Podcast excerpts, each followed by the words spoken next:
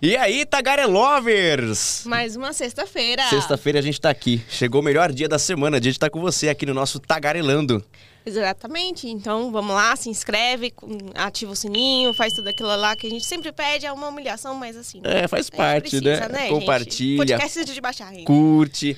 Aliás, a gente pede, mas a gente tem que agradecer muito, porque o que nós estamos conseguindo aí de, de visualizações né? O pessoal uh, acompanhando a gente nas redes sociais, a repercussão tem sido muito incrível. Então a gente quer agradecer demais porque é, é um carinho muito grande vindo daí e pra gente é um prazer imenso poder estar tá na sua tela onde quer que você esteja, né? É. E hoje, hoje o papo tá meu Deus, ela é especialíssima. Ela é especialíssima. A gente fala isso, mas assim, é porque. Ela é, e eu vou falar uma coisa. Sabe aquela mulher assim que, que não foge da briga? Que não tem papo na língua? É aquela coisa assim, olha, eu tô quieta na minha, mas se me pôr na confusão, eu, eu, não, vou, eu não vou fugir. Eu tô tenso. É, então vamos lá. Bora, Tagarelar, que ela já tá aqui. Vamos lá, gente.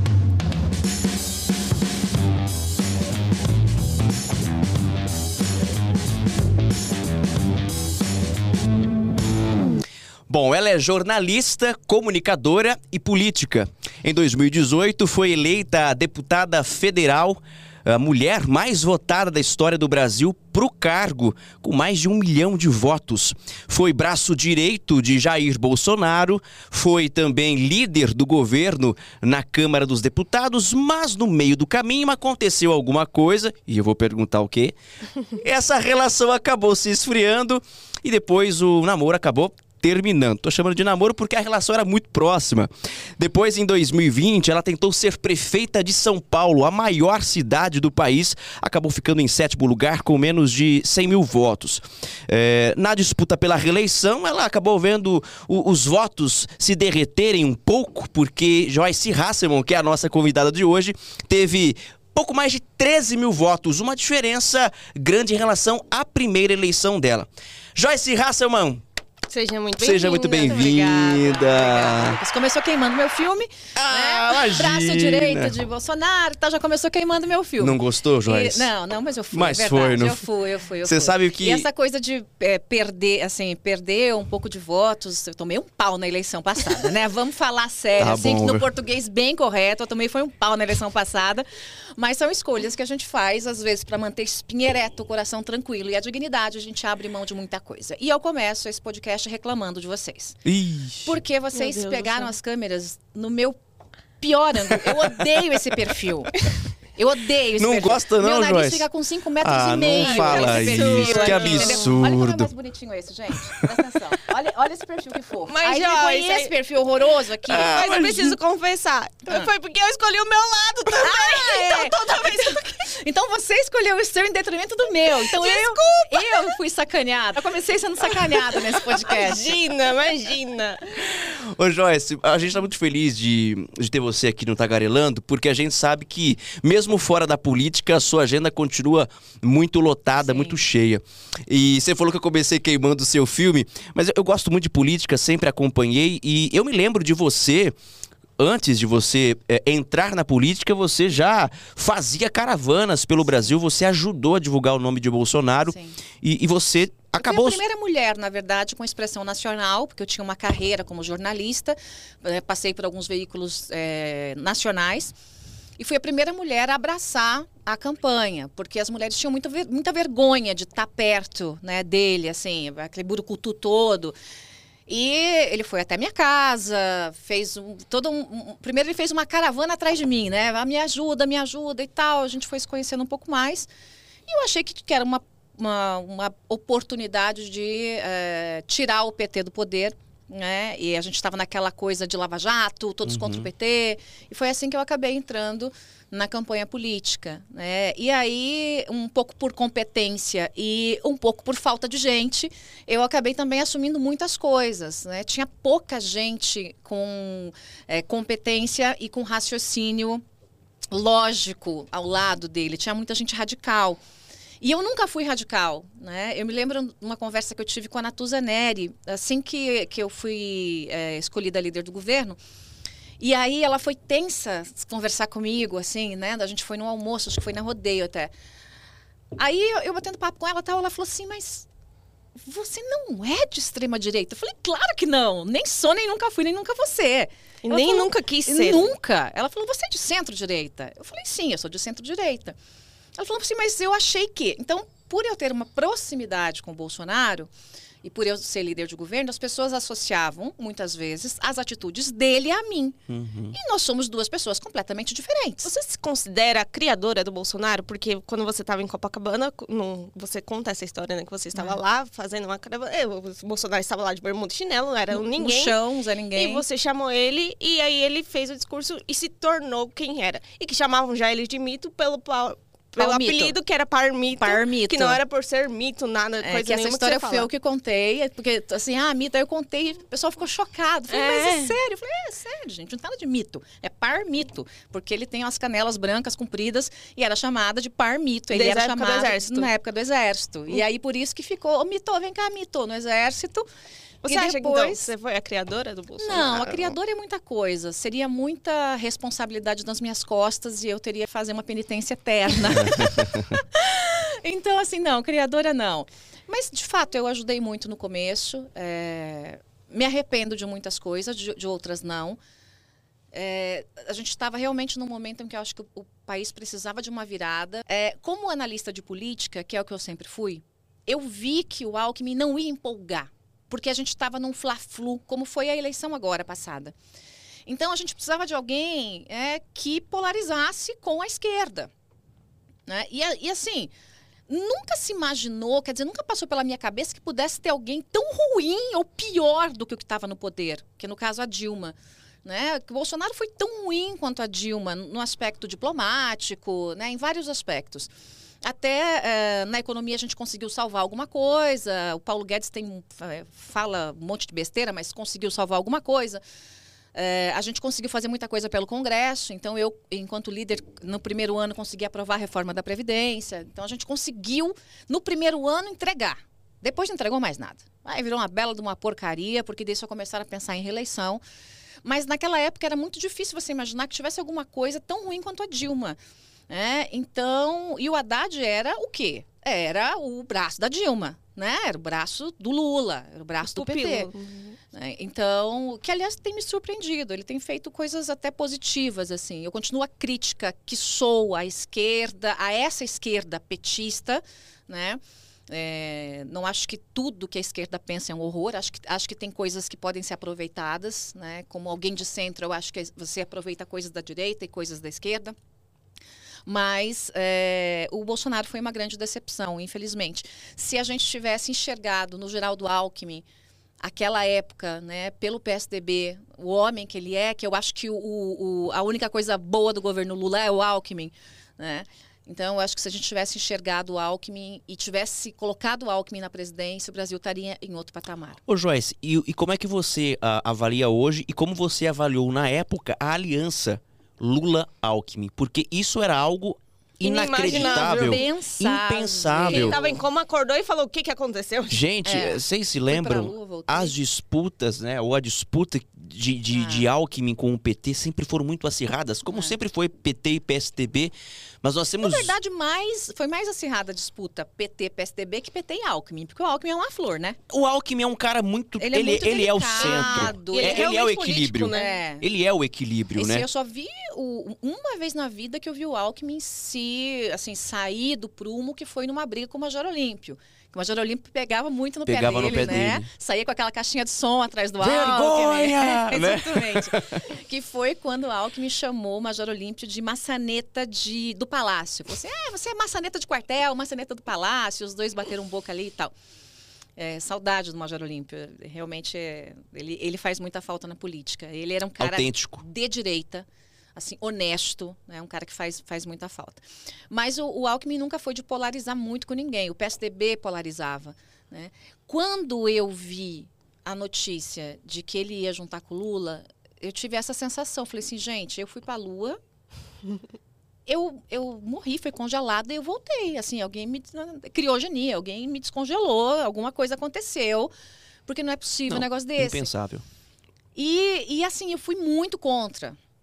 Eu cheguei aí no apartamento do Alckmin. Eu fui no apartamento dele, porque quando ele estava naquela briga com, com o João Dória, porque ele queria ser governador, candidato ao governo de São Paulo, e o João estava batendo o pé que tinha que ser o Rodrigo Garcia, e fez tudo e mais um pouco e acabou sendo o Rodrigo e tomaram um pau também na eleição, porque decidiram errado, né? Se tivessem colocado o Alckmin como candidato ao governo de São Paulo, ele seria governador, ia ganhar no primeiro turno, ia dar um show de bola e a história seria outra. Mas o João Dória, que é meu amigo pessoal, tô falando aqui do político, João Dória errou. Fez uma grande merda, essa que é a verdade. Desculpa a expressão, mas é isso. Nesse caso, fez uma grande caca, né? E o, o, o, o Geraldo acabou, eu acho que até acho que foi até um pouco de vingança, assim, tipo, ah, você não me quer como candidato a governador? Vou me então debandar. agora eu vou ser candidato a vice-presidente. Você sabe que É. essa história começou a ficar estranha do ponto de vista partidário quando o Alckmin deixa o PSDB para ir pro PSB. PSB. É. Ali eu já percebi uma movimentação meio Estranho. esquisita, É. né? Mas tudo bem, ele tinha uma proximidade com o Márcio França, França, foi do governo dele, né? Enfim, foi o vice dele. mas aí era o começo dessa Sim, foi a porta dessa aberta. costura, né? Foi a porta aberta. E quando você foi no apartamento dele, o que, que você falou pra ele? É, primeiro a gente tomou um, como ele diz, cafezinho. Já isso que é um cafezinho. Eu tomei alguns cafezinhos com ele. E eu disse a ele, falei, falei para ele, falei, olha, governador, é, eu tô aqui para construir pontes. Se o senhor quiser, ele não tinha ainda ido para o PSB, era só ainda conversa para lá e para cá. Se o senhor quiser, é, eu estou autorizada pelo João Dória, porque eu falei com o João Dória antes, a tentar reconstruir essa ponte entre o senhor, o PSDB, o João Dória. É, e vamos tentar pressionar para que o senhor seja o candidato. E se o senhor quiser, porque na época estava uma história de eu ser candidato ao Senado e tal. Se o senhor quiser a vaga de Senado, eu abro mão imediatamente, porque jamais disputarei com o senhor nada. O senhor tem a legitimidade. E aí ele conversou muito comigo, ele pegou a, a, a, a ficha da criação do PSDB e me mostrou a assinatura dele. Se eu não me engano, é a décima assinatura ou décima segunda. Está entre as primeiras ali. Ele falou assim: olha, Joyce, eu fundei o PSDB. O que estão fazendo comigo é algo absolutamente é, imoral. né? Eu, eu, eu, eu ajudei a construir esse partido, está aqui a minha assinatura. É, e eu não consigo ser candidato pelo meu partido. Então, você fique tranquila, se você quiser ser candidato ao Senado, eu voto em você. é, mas eu não ao Senado eu não vou, eu quero governo. E não existe reaproximação se não for nessa condição. Então, nós nos despedimos. Ele foi muito gentil. Eu, eu me lembro que eu estava no, no apartamento conversando com ele. Daqui a pouco chega a dona Lu de roupão. ela estava na, tava nadando no prédio, né? Tem uma piscina lá, ele estava nadando no prédio. Aí ela subiu. Oi, tudo bem e tal, Joyce? Aí ele gentilmente me levou até meu carro. Ele, muito querido, cumprimentou meu motorista. É, eu estava escoltada na época, ameaça de morte, aquela coisa arada toda que eu enfrentei, que graças a Deus passou. Cumprimentou todo mundo e seguiu o caminho dele, né? O PSDB errou, errou muito. Eu, eu, saí do PSDB, né? O PSDB errou com muita gente. Então, tanto que viu também sua bancada ser reduzida a pó. O né, PSDB virou um partido nanico. Nanico. Nanico, de, de grande polarizador com a esquerda do PSDB que tocou o país por oito anos. Né, do São. Paulo por muito tempo. São Paulo por praticamente a história recente inteira. Mais de 20 anos. Né, mais de 20 anos. Virou pó por escolhas erradas né, de seus próprios caciques. Então, é, infelizmente, eu não sei o que, que vai ser do PSDB. Não, você não citou sei. o Dória, que você tem uma relação com ele. Uma vez você falou que a, a candidatura perfeita para você, a aliança perfeita, seria o Moro e o Dória. Você ainda acha isso? Não. Não, assim. Mas seria melhor do que tá. Né? Porque assim, o, o, o, Alckmin, eu, assim, ah, você quer o, quer o Dória ou quer o Lula? Eu quero o Dória. você, quer, você vai votar no Lula ou vai votar no Dória? Dória, Dória, Dória, desde criancinha, né? É, o Moro, eu acho que se desgastou muito com a questão da Vaza Jato, né? Tem coisas ali que, assim, eu sou biógrafa do Sérgio Moro, né? O livro que está nas bancas do Moro foi eu que escrevi. Só que da biografia para cá teve muita mudança, assim, algumas coisas que também me decepcionaram. Mas tudo bem, ele não é um super-herói, ele é um ser humano e cometeu erros, é, erros é, técnicos que fizeram com que, infelizmente, né, muitos criminosos da Lava Jato saíssem pela porta da frente. Porque ninguém disse é, que fulano, beltrano ou cicrano não cometeu crime. No caso do próprio Lula, ninguém disse, não, os crimes não foram cometidos. Né? É. O que o Supremo disse é, epa, tem coisa errada aí, teve combinação de justiça com o Ministério Público, tal, tal, tal, então teve vício de iniciativa. E não lá o problema da finalização, de realmente ter crime de corrupção e tal. Então, isso é uma coisa que, inclusive, pode voltar a ser discutida a qualquer momento. Até porque teve é, uh, um, o, o, TRF referendou a decisão do Moro e depois o próprio Supremo referendou. E depois cancelou.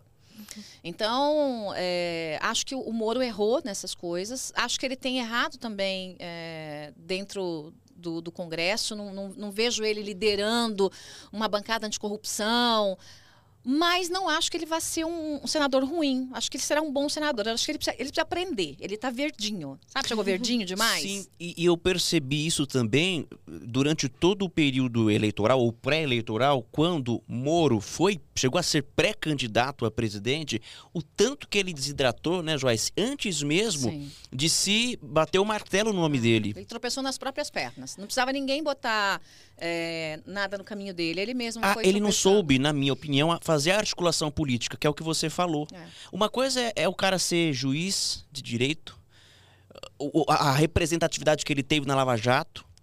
Outra coisa é você, bom, você pode dizer isso, porque você entrou na política é, recentemente, assim, embora você sempre tenha sido, até na, quando atuava como jornalista, sempre Sim. foi atuante na política, política, mas não a política partidária. E eu tenho certeza de que a visão que você tinha antes, sendo analista, também mudou quando você esteve lá dentro. Sim. Porque jogar esse jogo não deve ser fácil. Não, não é. Não é para amador, não. É realmente.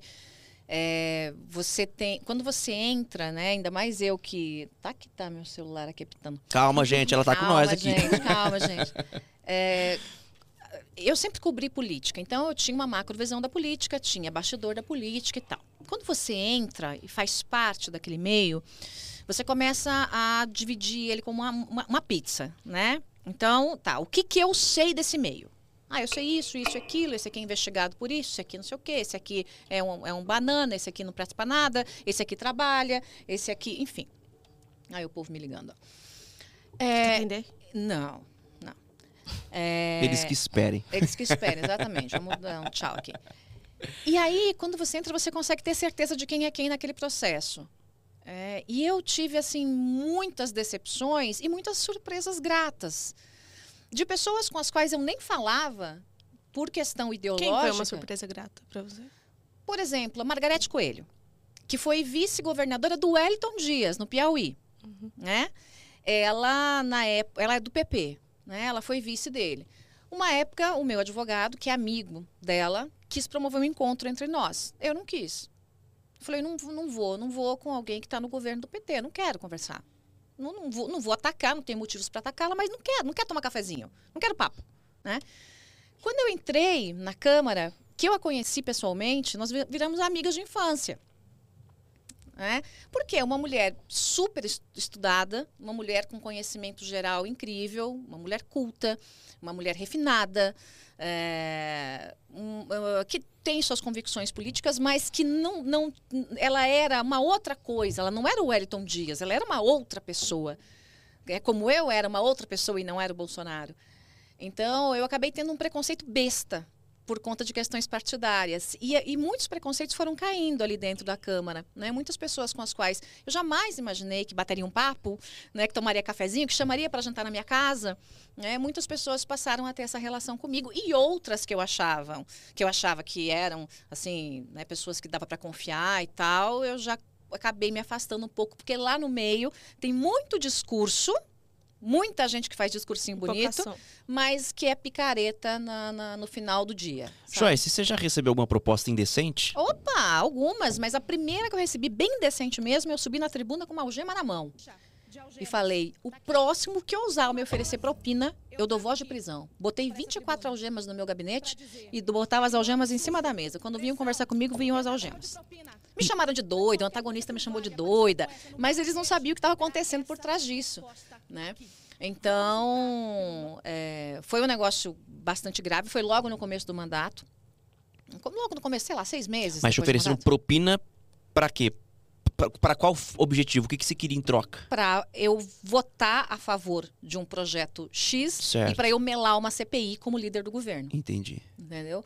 E aí eu fiz isso, subi na tribuna, esse vídeo tá aí na internet, com a algema na mão, e a partir dali, não sei porque ninguém mais quis me Não oferecer teve mais. propina. É, assim, acabou, entendeu? Acabou a graça. Você sempre disse que você nunca se acadelaria, é um termo que você usa, e nunca seria vítima do machismo, mas você foi. Você acha que você queimou a língua Não, nisso? eu acho que eu não. Não, eu nunca disse que nunca seria vítima do machismo. Eu, na verdade, é, é, eu sempre fui muito forte e eu tinha um discurso ah, antifeminista. Era diferente. Só que nisso eu mordi a língua também. É, assim, eu, eu ter, assim, quando eu, quando eu falava, né, ah, eu não tenho medo de, de machista, tal, eu não tenho medo de um homem machista. Um homem machista eu dobro no meio e boto no bolso. Mas eu não tive um homem machista me atacando. Eu tive Claro. uma estrutura de governo inteira me atacando. Eu tive o Palácio do Planalto por três anos, com o gabinete do ódio me atacando, com todos os deputados que faziam parte do governo me atacando, com os senadores me atacando, com os deputados estaduais me atacando, com os vereadores. né? Eh, vários levantamentos foram feitos, estudos por universidades seríssimas, que mostraram que eu fui a pessoa política da história mais atacada. Então não era assim o machismo. Ah, esse machismo eu tiro de letra. Se alguém fizer gracinha comigo, né? Então, assim, é, por que, que eu tiro de letra? É, eu digo que eu tiro de letra. Porque eu já apanhei muito na vida. Esse couro aqui é duro.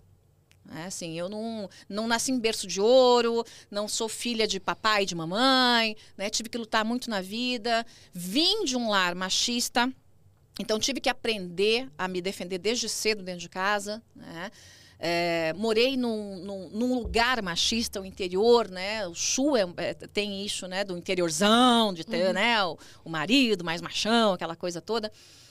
É, agora, eu não convivi com um caso né, de machismo. Assim, por exemplo, meu marido nunca, nunca foi machista comigo e não teria chance de ser. Não Nem teria doido. chance, não é nem doido. Agora foi uma, uma coisa muito diferente o que, eu, o que eu sofri. Agora, entrando na Câmara e vendo ah, como as mulheres sofrem ali dentro com o machismo, que existe de fato um machismo estrutural tão grave, tão grave, eu mudei radicalmente a minha posição. né? Aí esses tempos me perguntaram: ah, você é uma feminista de direita? É, pode ser, eu acho meio besta isso, feminista de direita e de esquerda. O que, o, que, o que eu posso dizer do movimento feminista é que ele não é um só. Então eu não sou, por exemplo, uma radical ah, de, de nada, né? Mas que, por exemplo, vai para Paulista fazer manifestação, vai arrancar blusa, vai não sei o quê. Não, isso não me representa. Não me representa. Agora, qualquer luta pelas mulheres, qualquer luta para colocar mais mulheres na política, qualquer luta para colocar o poder na mão da mulher, para que ela assuma mais espaços de poder dentro e fora da política. Eu dei um curso tá sobre dentro. isso, estou dentro. Tanto que eu dei um curso gratuito, né, a- ano retrasado, para mulheres, ah, para prepará-las para a eleição. Então, eu peguei 500 mulheres, dei esse curso gratuito, várias saíram candidatas, justamente porque existe sim um machismo estrutura- estrutural que é. ah, a, gente, a gente só sente. Assim, porque falar é uma coisa. Quando gente- tá lá. Quando tá lá. É uma coisa absurda. Pra você ter uma ideia, no, no Senado, até 2016, não tinha banheiro feminino. Caraca. Não tinha banheiro feminino. Então aquilo foi construído para homens, não para mulheres. E aí, em 2016, as mulheres do Senado, as senadoras, fizeram Um rebuliço. rebuliço para que no plenário tivesse um Gente, banheiro. como que porque fazia? tinha que ser correndo. Tinha que ser correndo pro, pra, pro gabinete. Era, os banheiros eram apenas no gabi- nos, nos gabinetes. Que absurdo. Deixava uma votação lá e. É, exatamente. Já, já teve casos, né, de, de, de senadores me contarem essa história, que para esperar uma senadora X ou Y ter que ir ao banheiro e voltar, ele começava a pegar o regimento interno e chamava, é, ah, é, é, chamar o, o, o- artigo tal do regimento tal para conseguir esticar a sessão para dar tempo da senadora ir até o banheiro e voltar. Que absurdo. É Meu surreal. Deus, é louco. É surreal. Pleno. nunca imaginei do isso. século XXI, é. Isso foi uma das coisas que eu pesquisei para esse curso, que foi muito bacana, esclareceu muitas mulheres, assim. Ô, Joyce, agora sim. Tem mais água quente ali? Tem. Tem. Que, que eu vou tomar mais um chá. Tem sim, vamos lá. Fica à vontade. Pode me dar aqui que Opa. eu me sirvo. Joyce, Hum. eu quero saber o seguinte. Pode rosquear a Ai. tampa, senão vai sair por aí. Não sei qual é o problema. Será Sai que por dá? aqui. É Que- que vai sair mais devagarzinho. Não tô com pressa. Aí. Bem. Joyce, Hum. conta pra gente, não esconde absolutamente nada. O que aconteceu entre você e Jair Bolsonaro? Quando foi que você viu que era o momento de desembarcar do lado dele, da, da caravana do Bolsonaro. Eu queria. Houve um. Um, Um estopim. É. Você falou assim: não, não dá. Porque você viajou o Brasil falando de Bolsonaro Sim. e aqui você também teve uma votação expressiva em 2018, também pela onda bolsonarista Sim. né? Não tem como dizer que não. Só que essa relação, esse namoro, eu, eu achei que durou pouco. Porque depois eu vi os filhos do Bolsonaro acabando com você e você Foi. falando dos filhos. E o próprio presidente falando. Eu falei, o que que aconteceu? Eu, se- eu sempre tive isso na minha cabeça. Ah. Alguma coisa aconteceu. O que foi? Aconteceram várias coisas. A decepção começou na transição já. Já na transição. As pessoas acham que o Bolsonaro levantou um belo dia e disse assim: a Joyce vai ser líder de governo. Não foi assim. A minha liderança de governo foi construída, eu arranquei na unha. É, eu tinha, já tive problema com os filhos na campanha. Então, na campanha, o Bolsonaro já separava. Caravana que ia eu, não ia os filhos, caravana que os filhos não ia eu. A gente, eu e os meninos, né, aquelas pestes, a gente só se encontrou em uma caravana pelo interior de São Paulo. E mesmo assim, ele tirava os meninos do caminhão, de cima do caminhão, e, eu e o Bolsonaro em cima do caminhão. E aí, um outro puxa-saco lá. tipo, e- água e óleo, não misturava. não, não tinha como, assim, porque ele perguntou pra mim quando ah, terminou o primeiro turno da, da eleição, e aí ele me ligou, ah, loira de um milhão de votos, parará, parará, o que, que eu faço agora pra gente ganhar a eleição? Eu falei pra ele, pega seus três filhos, toma o celular e tranca no banheiro, até acabar o segundo turno. Foi desse jeito que eu falei pra ele. Ele, pô, Joyce, você também é osso, não falou osso, falou um palavrão. Você também é osso, tal, não sei o quê. Então a relação ela já era muito tensa com os filhos. Na transição, ele estava muito inseguro. E ah, quem estava mais mandando ali é, era o Bebiano na época. Então eu tinha muita relação com o Bebiano, uma boa relação com ele e tal. Comecei a levar alguns embaixadores para conversar com o Bolsonaro, porque ele se sentia menor do que a cadeira na época. Né? Isso mudou radicalmente e muito rapidamente ele se sentiu maior do que a cadeira.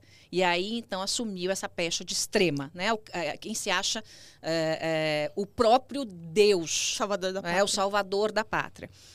Então a gente começou a ter ali já uns- umas trocas de tiro. Cada vez que eu brigava com o Eduardo, saía na imprensa, provavelmente ele mesmo plantava isso, né, de interesse dele, para me desgastar com o Bolsonaro. E aí o Bolsonaro falou: Ô, Joyce, segura a onda e tal. E foi, foi, foi. Quando aconteceu a, a primeira eleição para líder do PSL, o- foi um, um fato que nos desgastou bastante. né? O que, que o Eduardo queria? O Eduardo queria colocar o líder dele. Então, eles fizeram uma reunião lá no CCBB, com a presença do Bolsonaro, para intimidar os deputados eleitos. O Eduardo chegou, apresentou o líder dele e falou assim: ó, por aclamação, esse líder aqui está eleito. Eu já sabia que ele ia fazer uma malandragem, já tinha estudado como é- o regimento do partido, como é que funcionava, e eu falei: não tem aclamação coisa nenhuma, eu sou contra, eu exijo votação nominal. Aí ele começou a gritar: Não, não, é aclamação, é aclamação. Eu com a mão lá levantada. Quando o Bolsonaro viu aquilo, ele sabia que eu tinha razão. E eu vi ele dando um soquinho na perna do Eduardo. Ele tinha essa mania de, de dar uns, sabe, uns peteleco assim, né? Até eu uma vez tomei um peteleco, falei, o próximo você vai levar. né? Porque ele tinha essa mania. É, ele deu um soquinho na, na, na perna do, do Eduardo e falou, votação nominal. Só que ali eu expus o filho dele, né? O, o, o reizinho, né? E acabei, a gente elegeu o líder e tal, tudo certo. Ali ficou ruim o negócio. Aí começou a disputa para líder de governo, né? E eu fui conversar com ele e falei, olha, é, do pessoal que está eleito aí, tá difícil. Falei, você sabe que tem pouca gente capacitada. né? Falei, eu topo assumir o desafio, mas eu tenho que ter algumas liberdades. Aí ele falou, Joyce, eu acho que você é a pessoa mais capacitada. Mas tem o Eduardo, tem o Flávio, tem o Carlos. Vai ficar difícil para mim. Eu vou ter que escolher um amigo deles. Eu falei, tudo bem. E ele foi escolheu um amigo para líder na Câmara. Enquanto isso, estava uma disputa pelas comissões internas. E como seria o posicionamento do governo em relação à eleição da mesa da Câmara. E eu entrei na articulação. O PSL, na época, estava alinhado ao Onix, né, do DEM, E eles iam apoiar, na época, o Arthur Lira. O Arthur Lira era candidato contra, a época, o Rodrigo Maia, que vinha para a reeleição. O Arthur Lira tinha o MDB, o Arthur Lira tinha o PSL, o Arthur Lira tinha o próprio PP e outros partidinhos que ele estava caçando ali, colocando em risco a reeleição do Rodrigo Maia. E o PSL ali mais perdido que segue tiroteio estava com o Arthur Lira na época, porque o Onix, que era ministro, mandou. Pronto. E aí eu tive uma ideia, eu falei, eu vou mudar esse negócio. Fui até a casa do Rodrigo Maia, eu tenho uma boa relação com ele, e a gente conversando, ele, pô, Joyce, como é que eu faço com o PSL? Eu falei, eu trago o PSL. Ele falou, como? Eu falei, três comissões e mais um osso para eu dar para o Eduardo Bolsonaro. Uma comissão que, a gente dê para ele brincar lá, porque ele vai querer alguma coisa. Você me dá três comissões, me dá CCJ, me dá CFT, porque eu achei que ia ter tributário, né? me dá mais uma comissão, né? e pra, pra, pra, pode ser a CFC ou outra qualquer, e me dá a Credem para eu dar para o Eduardo.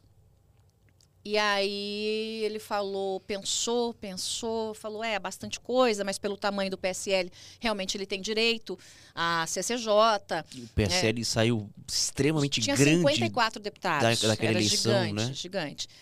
E aí ele falou, se você trouxer o PSL para mim, tá fechado.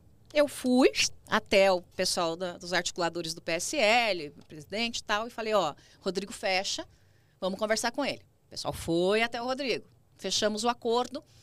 E ele ficou um pouco impressionado com a minha capacidade de articulação. Né? E aquilo ficou guardado. Né? Continuou o, o, o, Arthur Lira, candidato, candidato, Baleia, do MDB, junto com o Arthur Lira. Olha como a política é doida, gente. Junto com o Arthur Lira, não, MDB tá junto, MDB tá junto. E aí eu falando com o Rodrigo, Rodrigo, como é que fica MDB? Como é que fica MDB? Não, MDB não vem, MDB não vem. É, aí promovemos uma conversa, Baleia e Rodrigo Maia. E aí o Baleia falou, a gente. Ah, não, antes eu liguei para Michel Temer. Liguei para o presidente Michel Temer. O, o, Rodrigo tem suas questões pessoais lá com o Temer, eles não se bicam muito bem. Aí eu liguei é, para o Michel Temer. Nossa, até minha assessora está ligando, deve estar tá acontecendo alguma coisa. Meu Deus. E falei, presidente, o senhor é, nos ajuda a trazer o MDB para a candidatura do Rodrigo? Ele falou, Joyce, é difícil, o Baleia é difícil tal, mas eu vou tentar. E aí o Baleia fez um pedido, que era o mesmo pedido que eu tinha feito para o Rodrigo. Eu falei, eu, eu quero as comissões, mas eu quero assumir a CFT. Porque a CCJ, o presidente do partido, já tinha prometido para outra pessoa. Uhum. Eu falei, eu não vou furar o olho de ninguém. Me dá a CFT, que eu cuido da tributária. Muito bem. Só que foi o Baleia e pediu a CFT. E o Rodrigo Maia não sabia o que fazer. Eu já vou terminar. Essa história é longa, mas já vou terminar. Não sabia o que fazer, tal. Falou comigo. Falou, Joyce, a CFT é tua, minha palavra é uma só e tal, e paciência, vamos sem o MDB. Aí fui para casa, tal, num sábado eu ligo para ele, mando mensagem. Falei, onde é que você tá? Ele, tô na casa, na residência oficial. Falei, tô indo aí. Fui lá. Falei, Rodrigo, dê a CFT e traga o MDB. Ele falou, como? Você vai abrir mão da tua comissão? Eu falei, vou, vou abrir mão da tua comissão. Aí ele falou para mim, então você vai ser líder da maioria. Eu falei, fechado, eu sou líder da maioria. Ali a gente fechou liderança da maioria, que quem manda é o presidente da Câmara, quem decide é ele, pronto, acabou. Porque é, é a maioria que decide, mas é tudo mentira, é ele que decide, né? Aí é, a história é essa. Só que nesse ínterim, eu de novo na casa dele, chegou o Davi Alcolumbre. E foi na época em que o Bolsonaro estava brigando com o Bibiano. E eu dei um esporro no Bolsonaro por telefone. Eu falei, você tá louco. Como é que você age com alguém aliado de primeira hora dessa forma? Como é que os aliados no Congresso, os futuros aliados, vão pensar? Eles não vão vir nunca. Peguei dei um tipo um pito de mãe, que, que dá em filho, uhum. que eu uhum. fazia muito isso uhum. com ele. Uhum. E o Davi Alcolumbre ficou olhando aquilo e falou com o Rodrigo: essa menina tem que ser líder de governo. Você era a única que peitava ele. A única que peitava a, ele. A ponto de falar e assim. E aí né? ele falou para mim: você é a única que fala com o louco assim. Ele falou desse jeito para mim, Davi Alcolumbre. Você é a única que fala com o louco assim. Ele falou: eu renuncio à minha presidência se você não for líder do governo.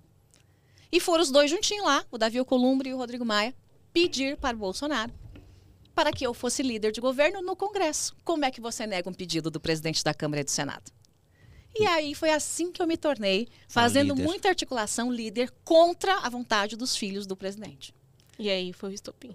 E aí foi. Aí, não, e aí eu, eu, aí eu peguei a Previdência, fui, fui trabalhar. Fui trabalhar, peguei a Previdência, toquei a Previdência, comecei a viajar o Brasil inteiro e tal. Mas aí tal. a relação com os filhos já ficou ainda mais tensa. Não, nem tinha. Nem tinha. Zero. Zero, zero relação. Zero relação. Comecei a viajar o Brasil inteiro, então fazendo as palestras e trazendo gente para a Previdência e tal, e, e caçando voto. Aprovamos que é uma maravilha. Quando eu aprovei a Previdência, eu sabia que já não ia durar mais, que, que, que a minha missão era aprovar a Previdência. Aí fiquei ali mais. A gente aprovou mais um mês e meio, mais ou menos. Bolsonaro me chamou e me exigiu que eu defendesse publicamente o Flávio nas ações lá dele. Estava na mão do Fux. Ele estava com medo que o Flávio fosse preso. E eu, como dava entrevista todo dia, ele exigiu que eu fizesse a defesa do Flávio e eu me neguei. Falei, não vou fazer. Mas você vai fazer, não vai, não vai, não vai, não vai, não vai, não vai. Ali a gente rompeu, foi muito tensa a Foi ali mesmo. Ali, ali quase, quase saiu, as- foi quase tapa. Foi Sério? muito tensa. Ele, ele, De ele foi agressivo. cara e tudo? Ele foi agressivo comigo, ele levantou, inchou o peito assim pra, pra cima de mim. Eu levantei, cruzei o braço, pensei, é hoje que eu derrubo. Né? Já faço luta Eu mesmo. já faço luta mesmo, é hoje que ele vai pro chão. Então ele recuou. quando Isso no viu- gabinete no dele. gabinete dele. Ele recuou quando viu que eu não, não me intimidei. E você se negou porque não acreditava no Flávio? Eu sabia que ele. Picareta. Picareta, de quinta categoria. Aí é, eu disse pra ele, falei, ó, acabou nossa relação, não, não dá mais. Eu falei pra ele, era uma sexta-feira. Falei, segunda-feira eu te mando uma carta entregando a liderança do governo e eu te ajudo a colocar um outro líder. Vamos fazer isso numa boa. Saiu na amizade. Eu vou Hum. limpar as gavetas nesse final de semana, vou voltar pro meu gabinete, segunda-feira eu mando uma carta.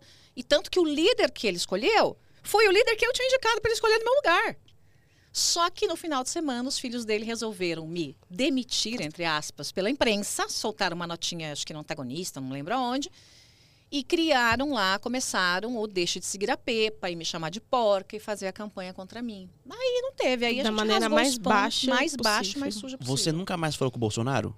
Hum. Vocês são bloqueados no WhatsApp? Não, eu bloqueei ele. O que que ele fez, não sei, eu, eu, eu dei um bloco nele. É, ele começou a discutir muito comigo ali. É, eu vendo nas redes sociais ele me atacando.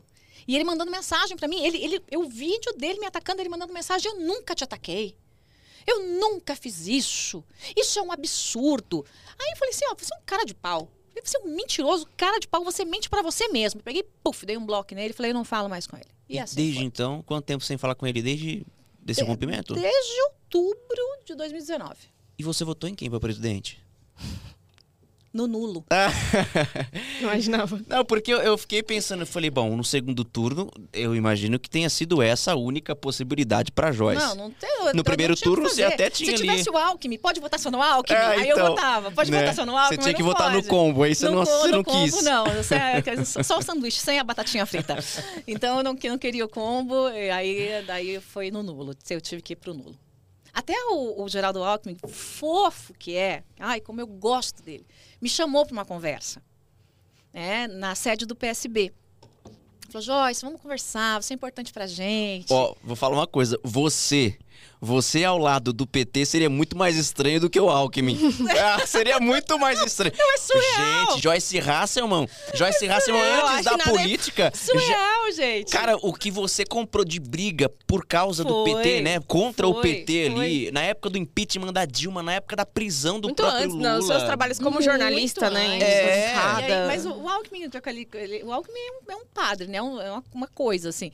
Aí ele me chamou, olha, a gente precisa de você e tal, se ajudar na comunicação. Aí eu, eu falei, olha, presidente, eu, né, coraçãozinho, I Por love você. you I love you. muito, Obrigado pelo carinho da audiência. eu não posso, vai, assim, é, é uma violência contra mim, eu não posso me violar a esse ponto. Assim ele. como você não quis defender o filho do Bolsonaro. Então, ia É, contra o seu direito. É, uma- seria uma violação, realmente. Você não- acha que você deu. perdeu a eleição, ou como você disse no início do papo, tomou pau nas urnas porque rompeu com o Bolsonaro? Também, também, sim. É? E porque eu fiquei sem. Eu, eu fiquei sem barco, né? Eu, eu, eu sou anti- anti-Lula e anti-Bolsonaro. Pra pra onde eu ia? Uhum. Eu, eu não tinha um presidente pra chamar de meu, um candidato pra chamar de meu. E essa última eleição foi uma eleição que parece que todo mundo tinha que ter lado, né? Você É. tinha que ser Bolsonaro ou Lula. É, é. Eu por, tava- isso que a eu sou terce- muito. por isso que a terceira via não decola. Exatamente. Por que, que o Brasil, Joyce, tem mania de. de eh, ao invés de debater ideias, de personificar alguém? Ah, eu quero um salvador da pátria. Tem Eu que ser que- um cara. Que... Eu acho que é a, é a infantilização política do brasileiro. O brasileiro é infantilizado politicamente. Então ele acha que tudo vai se resolver no salvador da pátria, que, que é mais ou menos, né, vamos respeitar as devidas proporções, mas é o que mais ou menos aconteceu na Alemanha nazista.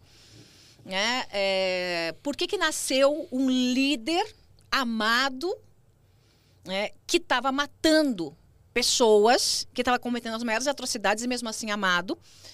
É, na Alemanha veio de um pós-guerra.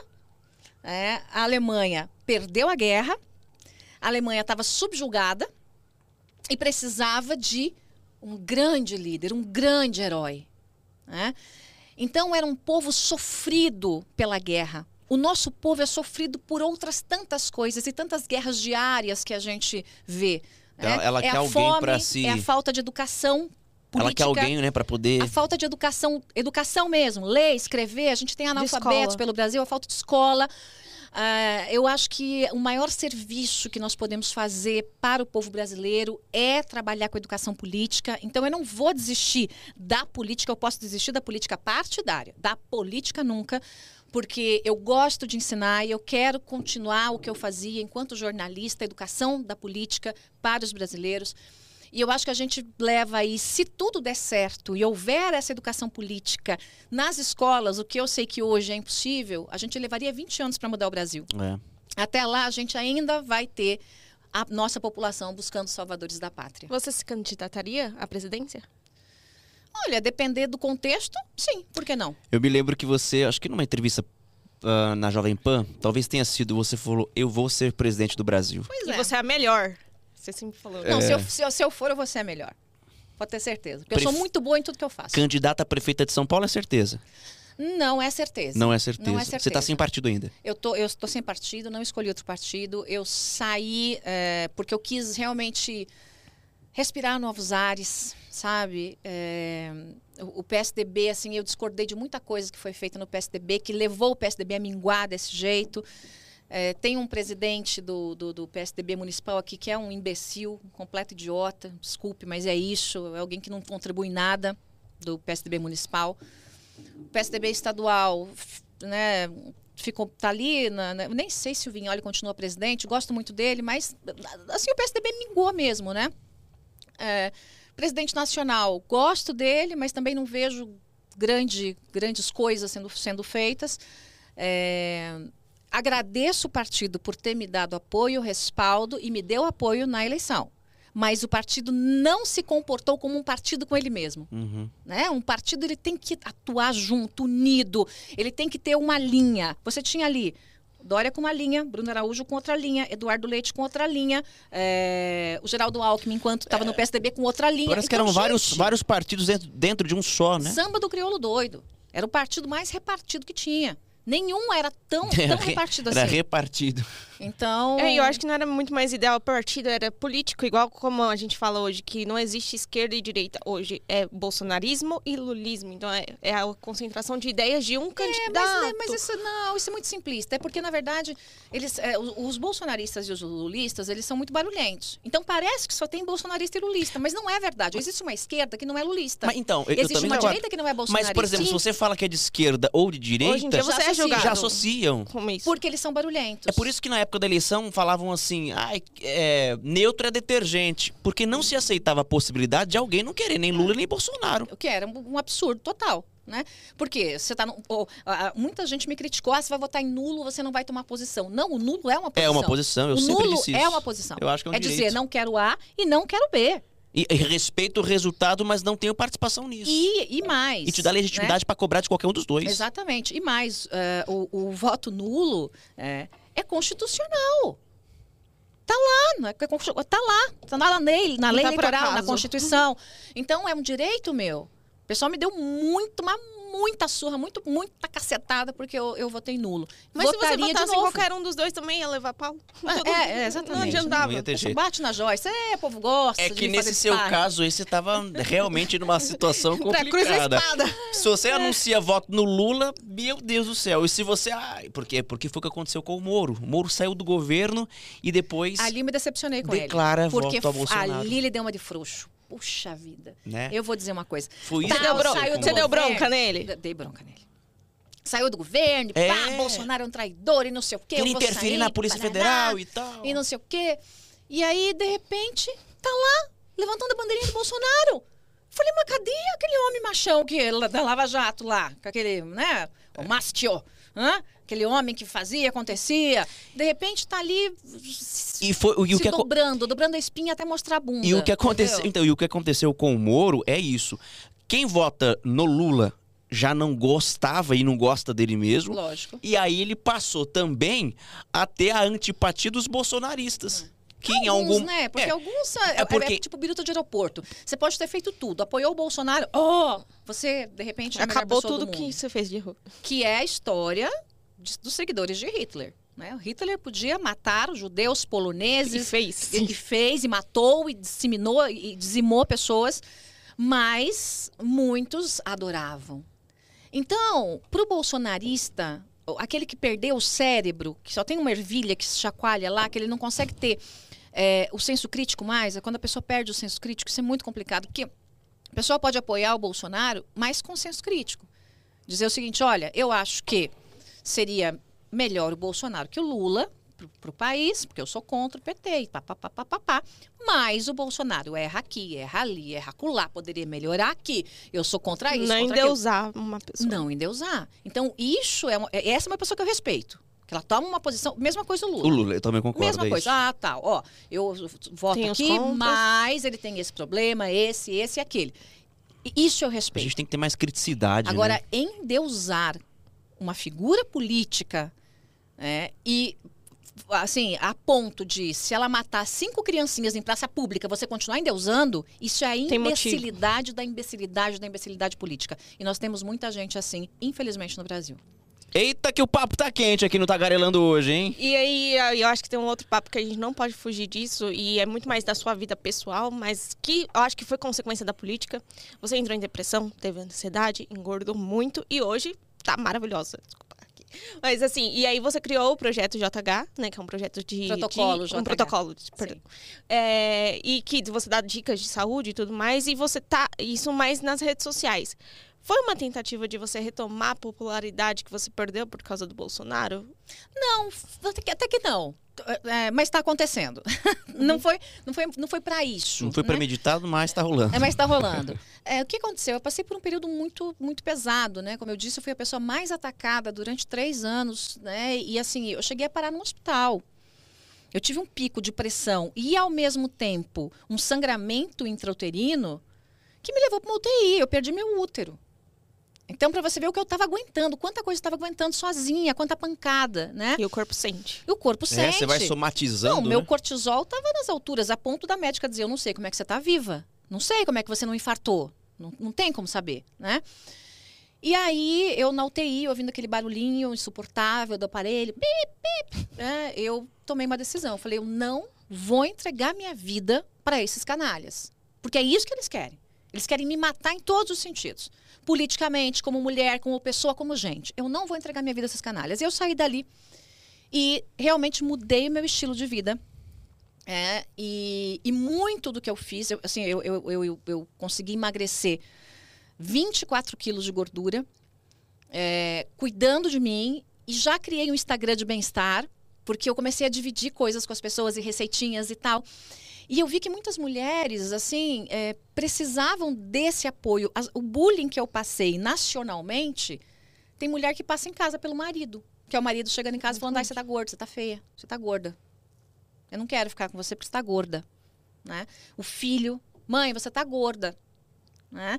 Então, assim, muita gente me relatando isso. E aí eu comecei a dividir mais. Eu falei, gente, eu preciso ajudar essas mulheres. Claro que os homens também. Muita gente pergunta, ah, só mulher? Tem homens também no protocolo. Mas acho né? que o homem sofre muito menos com isso. O homem sofre muito menos com isso. né? Mas o foco são mulheres é, de qualquer idade, mas mais mulheres de meia idade, né? Das balzaquianas para frente, 30, 40 Que anos. meio, acho que não dá mais jeito, que tá meio. Ah, conformar. que, que às vezes assim ela, ela, ela não tem dinheiro para, por exemplo, contratar um nutricionista, contratar um personal Um trainer, spa. contratar um psicólogo, contratar. Se você precisa de um, né? É, mas ela consegue pagar, como no meu curso, menos de 500 reais, parcelado em 12 vezes no cartão, menos de 50 reais por mês, para ter tudo isso. E mais o meu protocolo, né? Que eu estou ensinando pessoalmente para essas mulheres. Começa agora, né? Quer dizer, quando rolar esse podcast, já, já, já, já, já, te- já terá começado. É, então é isso, eu decidi fazer isso para ajudar e acabou que virou uma febre e acabou que virou um negócio. Eu sou uma mulher E tá empreendedora e tá dando muito certo. Sua vida tá melhor fora- da política partidária? Tá melhor. Tá muito melhor. Tá muito melhor. psicologicamente. Tá muito melhor. Sabe? Realmente, assim, eu não sei, é, é, eu sou um ser político e é provável que eu volte para a política, mas com outra cabeça. Com outra cabeça, totalmente diferente, assim. É, eu, eu, eu realmente passei por um corredor polonês, assim, né? Pa- Pancada de todo lado. E amadureci muito. Né? As pessoas perguntam para mim quantos anos você tem. Eu falo 300. Porque eu amadureci, assim, eu amadureci Viveu demais. várias vidas em uma. Várias É. vidas em uma. Então, assim, provavelmente eu volte sim, mas com outra cabeça, com outra pegada. né? Até mesmo a linha editorial das minhas redes, eu estou dando um tempo agora para recriar essa linha editorial. Né, que eh, tá, tá, sabe, muita, muita pancadaria. Eu acho que o Brasil está precisando de, de, de Paz. mais paz Mais e menos tranquilidade, porrada. mais equilíbrio, É, né? Eu acho que sim. Ô, Joyce, eu posso pôr fogo no parquinho? Ponha. Vou pôr fogo no parquinho. Queria que você me dissesse, falasse pra gente, pra todo mundo que tá acompanhando o Tagarelando, o que é que tem de verdade e o que é que tem de mentira na história contada por uma ex-assessora sua, de que você eh, teria feito a prática da chamada rachadinha e que parte do salário dessa funcionária seria para custear os seus gastos eh, pessoais envolvendo filha, filho, filha, né? Enfim, o que é que tem de verdade, o que é que tem de mentira, porque é uma acusação gravíssima, né? É uma acusação gravíssima. De verdade não tem nada, de mentira tem tudo. né? É, Foi de uma canalice, assim, porque, na verdade, essa moça, ela é casada com a pessoa que até então era meu melhor amigo. 20 anos de amizade, né? Alguém que é, me chamava de Joicinha, Joicinha pra lá, Joicinha pra cá. Moramos em Curitiba. É, passávamos quase todos os finais de semana juntos, entre casais, e ele tinha um- uma chácara com alguns cavalos, e a gente andar a cavalo. E é, quando fui ameaçada de morte, me escondi na casa dele. É, era alguém assim. é, chegava até a ser puxa-saco, mas era um, era um grande amigo. E para trazer para São Paulo como chefe de gabinete, né? Eu tinha um gabinete de São Paulo, um gabinete de Brasília, um chefe de gabinete aqui, um chefe de gabinete lá. Eu trouxe ele, falei, não, minha extrema confiança, da minha confiança, meu amigo, meu irmão, vou trazer ele que ele vai cuidar de tudo. Não vou ter risco de ser roubada, não vou ter risco de fazerem sacanagem com o dinheiro da Câmara, não vou ter risco de pedirem ressarcimento do que não tem, essas porcariadas que alguns deputados fazem, né? Então trouxe na absoluta confiança. E junto veio o pacote, né? Essa mocreia que veio junto. Você não tinha relação com ela. Não, não tinha relação com Só com ela ele. e nunca quis ter, porque na verdade eu fui amiga da ex-mulher dele. Ah, tá. Então, eh, como, como eles tiveram um filho e tal, o pacote veio. Não tinha o que fazer com o pacote, né?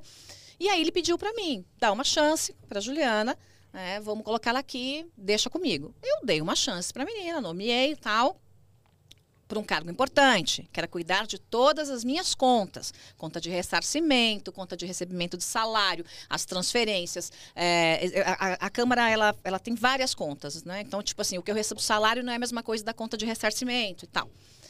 Passei isso para ela. Todas as senhas das minhas contas pessoais, tudo. A- o- hoje, o celular que eu tenho, que não é esse, que tem todos os aplicativos dos meus bancos e das minhas contas, pessoa física e jurídica, ficava na mão dela.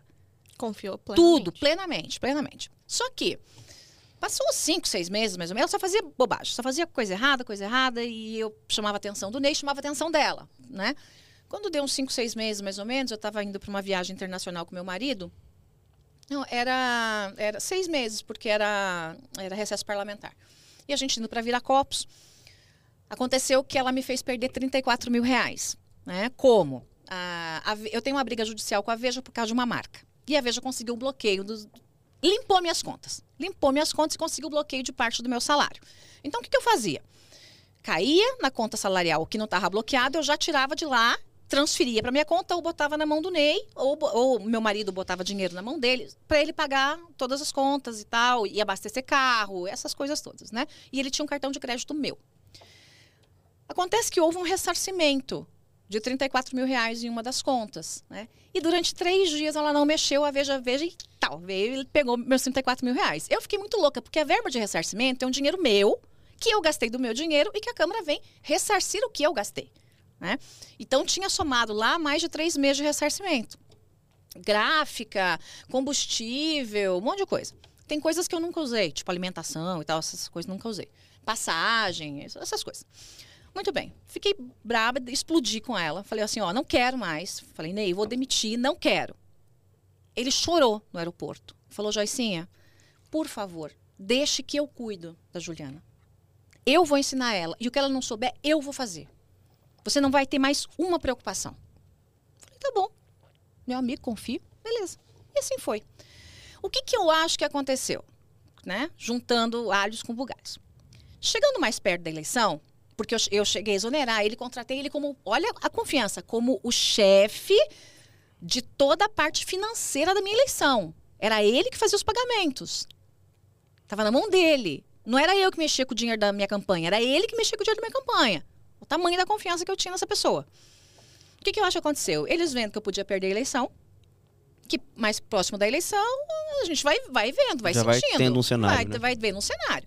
Eles vendo que eu ia perder a eleição, forjaram algumas provas, e, e eu, eu vejo isso pelo, pelo tempo, né? Tipo, tem lá duas ou três notas de combustível que foram pagas com o cartão dela e pedido o ressarcimento da Câmara. Só que eles tinham um cartão meu. Então por que, que pagou com o cartão dela? Então foi para forjar uma prova. Né? E aí pediu o ressarcimento do, do, do dinheiro da Câmara. Então, ali, eu, eu contei uns cinco meses, mais ou menos, assim, de sacanagemzinha, de, de- pelo, pelo que eles mandaram, né, para a imprensa, Ministério Público, e mais alguns SMS e tal. Então, eu imagino que eles fiz- fizeram isso para tentar fazer um pé de meia e vieram me achacar depois. Pediram 300 mil reais. Então né? foi tudo de Ele pensado. veio falar para mim, a Juliana tá louca, louca, tá escondida na casa da irmã, ela acha que eu vou matar ela por causa de você. Falou isso para mim, né? E eu tô com você até o fim, né? Ela vai fazer uma denúncia louca e 300 mil reais ela vai para Curitiba ficar quieta e eu fico aqui trabalhando com você. Ainda queria ficar trabalhando comigo, sendo que os dois estavam juntos no esquema. né? Então isso vai ser tudo comprovado. Eu tenho todas as provas, eu tenho todas as conversas com eles, assim. Então é, é muito tranquilo. Eu não tenho zero, zero medo com isso. Pena que não exista no Brasil cadeia para denunciação caluniosa, porque isso que eles fizeram comigo É crime. me causou. É crime, mas não dá cadeia no Brasil. Né? Me causou é, um desgaste emocional. Não estou nem dizendo os outros falando de mim que fale, quero que se dane. Mas um desgaste emocional, sabe? E um desgaste pessoal. E a minha família vendo essas coisas, né? E os veículos de comunicação mais picareta aí, tipo uns jovem pan da vida, né? Fazendo e tá, tá, tá, não sei o quê. Então, assim, esse prejuízo ninguém me paga. No Brasil tinha que ter crime, tinha que, tinha que ter prisão para esse tipo de denunciação caluniosa, para esse tipo de mentira. Porque o que, que vai acontecer com eles? Eles vão perder o processo, não vão ganhar nada. Mas a minha imagem foi arranhada. E muito E arranhada a sua com isso. decepção pessoal. É, também, minha decepção isso pessoal, ninguém- não. Eu, eu já chorei muito por causa disso, porque eu perdi um irmão, perdi um amigo. E agora eu quero realmente que, assim, quando começam a falar dele, eu falo, gente, não fala, porque realmente ainda me dói muito. Me, me dói, é uma dor no coração, Uma porque eu, eu perdi alguém que eu amava com, é, sabe aquela história de até tu, Brutus, a, fa- a facada nas costas? Então, assim, eu, eu- perdi um grande amor é, numa traição, assim, que eu jamais imaginei que aconteceria. Joyce Hasselman, nossa convidada de hoje. Obrigado, viu, Joyce, pela participação. Obrigada, Nós teremos mais adorei. um milhão de coisas pra É, falar. a gente teria Adorei. mais horas para conversar, mas aqui já fica o convite para você vir para a parte 2. Ô, Eric, Só a gente se eu sentar lá. a Ah, minha- ela que quer, ela eu quer troco. trocar. Ô, ô, Eric, pra gente poder encerrar, põe só aquela foto pra eu poder mostrar pra Joyce. Nós já nos conhecemos Ah! em algum momento da vida. Essa foto tem um milhão de anos. Tem, né? Eu tava tinha, gordinha. e eu tinha que 80 anos de idade. Isso foi em Araçatuba, minha cidade natal. Araçatuba. Você participando de um, de um evento do ILAN, o Instituto Liberal da Alta Noroeste. É, eu, eu faço parte do Então, isso foi antes das eleições. Então, eu trouxe aqui só pra ver que, que, que agora nós precisamos tirar uma nova foto. Porque Claro. agora nós somos melhores, hein, Joyce? Sim, sim, vamos atualizar esse negócio, né? A gente melhorou bastante. Beijo pra você que Muito- esteve com a gente. Valeu. Muito obrigada, Joyce. Obrigada, Paloma. Tchau, gente. obrigada. Até sexta que vem. Ai, ai, ai.